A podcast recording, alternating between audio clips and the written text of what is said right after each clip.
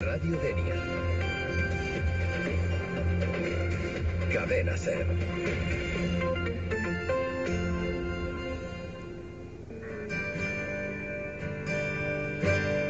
Así que, como hemos adelantado, vamos a saludar a nuestro psicólogo, a Vicente Seguí, que tenemos al otro lado del teléfono. Vicente, muy buenos días.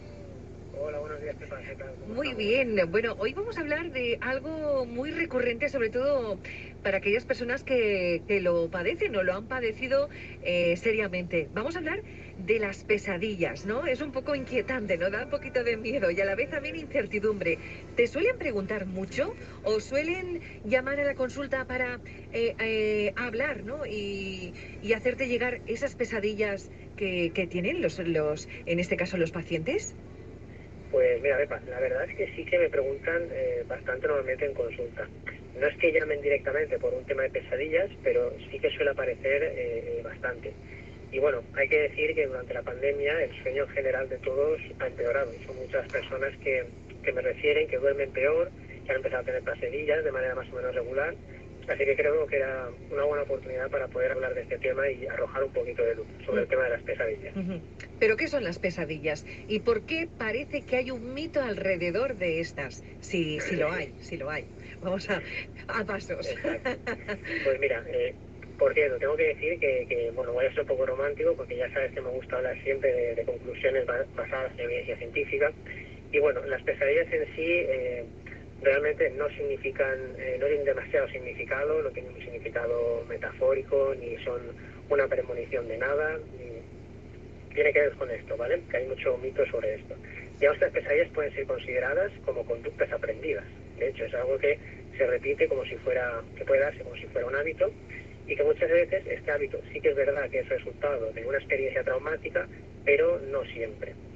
Eh, también ocurre que digamos que las pesadillas se pueden generar un intenso malestar y obviamente afectar a la calidad del sueño y bueno, cuando afecta a la calidad del sueño afecta a la calidad de vida en general. Eh, cuando tenemos pesadillas es importante también cómo las tratamos al despertar, porque si no pueden ser, eh, pueden quedar mantenidas como hábitos y convertirse en algo recurrente. Y por último hay que decir que las pesadillas obviamente pueden aparecer tanto si hay trastorno psicológico como si no. Es decir, por sí solas no constituyen ningún tipo de problema psicológico.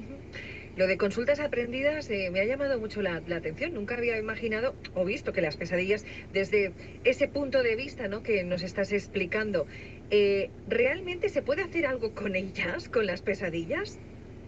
Pues sí, Pepa, mira, vayamos a, a lo importante de la cuestión.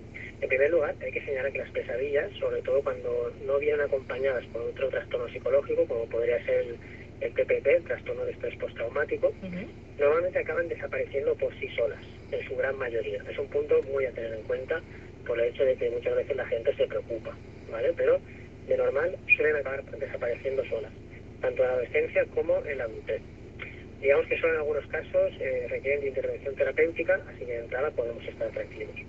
Hay bastantes técnicas con las que se pueden tratar, como por ejemplo eh, técnicas de desensibilización sistemática, técnicas de desactivación que se llaman, técnicas cognitivas, pero hoy vamos a explicar un poquito lo que es la terapia de ensayo en imaginación. Terapia de ensayo en imaginación. A ver, esto nos lo tienes que explicar.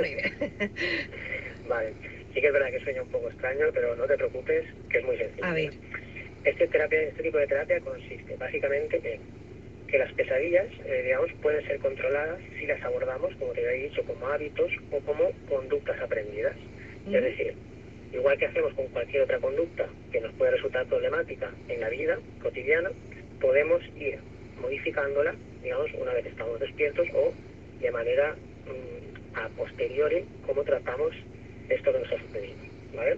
Durante el día también Sí. podemos hacer un trabajo de imaginería para influenciar sobre las pesadillas, porque al final es como si fueran una, una mezcla de recuerdos, estado de ánimo, etcétera, que están pensadas, digamos, eh, eh, digamos que estas pesadillas ocurren con las cosas que nos han sucedido durante el día o en el pasado y aquí con la imaginación, haciendo técnicas de imaginación, podemos ir modificando el contenido. Es como entrenarte, Vicente. ¿Correcto? Es que Correcto, decir, sí. mm, no quiero pasarlo mal, yo quiero soñar o yo quiero pensar en esto, en esto y en esto. Y, y mentalizarte.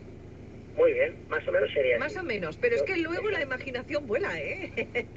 Claro, aquí, aquí es digamos donde entra la parte del terapeuta, ¿no? Sí, sí. Que tenemos que ir haciendo eh, estas imágenes que tenemos de las pesadillas o que recordamos, irlas modificando hacia unas imágenes que resulten menos agresivas o menos preocupantes. Qué interesante. Con lo cual, el efecto que van a generar en nosotros después será más laxo y por lo tanto la pesadilla irá desapareciendo poco a poco. Mm. Y entonces aquí lo que hacemos una vez hemos construido esta nueva, este nuevo guion de pesadilla o de sueño. Hacer un guion.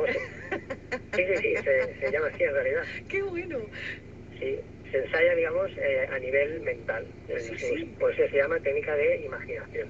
Tenemos un guion escrito, lo ensayamos a nivel mental y esto lo que hace es reproducir, se convierte en un pensamiento repetitivo. Con lo cual aumenta la probabilidad de que ese pensamiento después se reproduzca a nivel de pesadilla. O sea, de pesadilla no, de sueño sería. Uh -huh.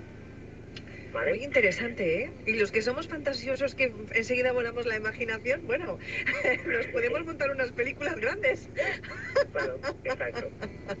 Qué bueno.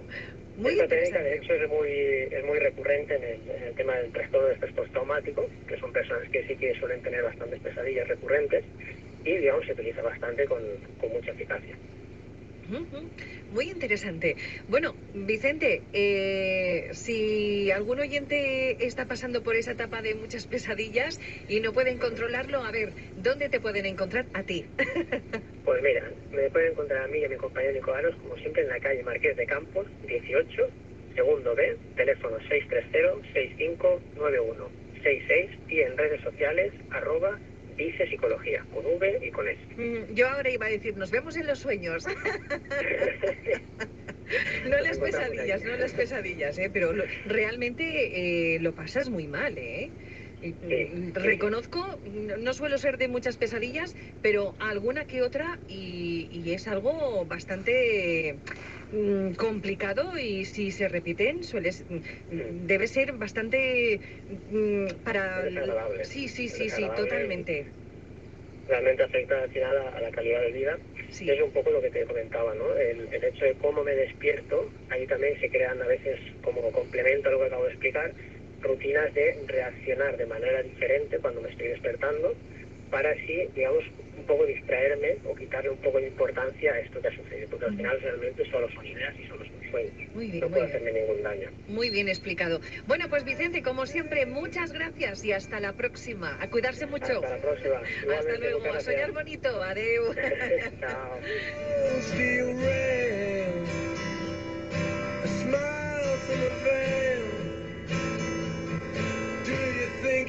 from